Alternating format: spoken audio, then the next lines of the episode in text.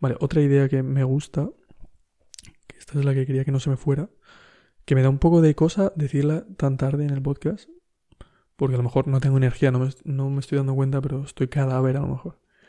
Pero otra idea que quería decir es que las mujeres con narices mm, raras o no normativas, en general son mujeres especiales.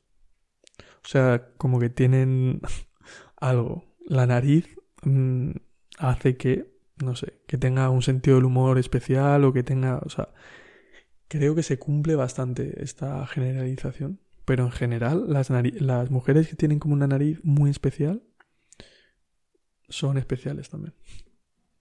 Porque encima es un atributo que es bastante jodido porque... Porque claro, hay hombres a los que les queda genial una nariz mm, súper rara. Pero claro, de repente tiene una hija y pues tiene que llevar la nariz de su padre. Pero bueno, creo que en la nariz hay mucho contenido. o sea, como que no heredas solo la nariz, heredas como más cosas. y eso, y entonces muchas veces, pues eso, a lo mejor eh, también pasa a los hombres, que es que las narices especiales son, te hacen especial. No lo sé.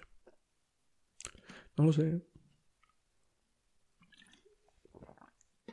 Pero sí, creo que las mujeres con una nariz especial es un es un tesoro poco cotizado, la verdad.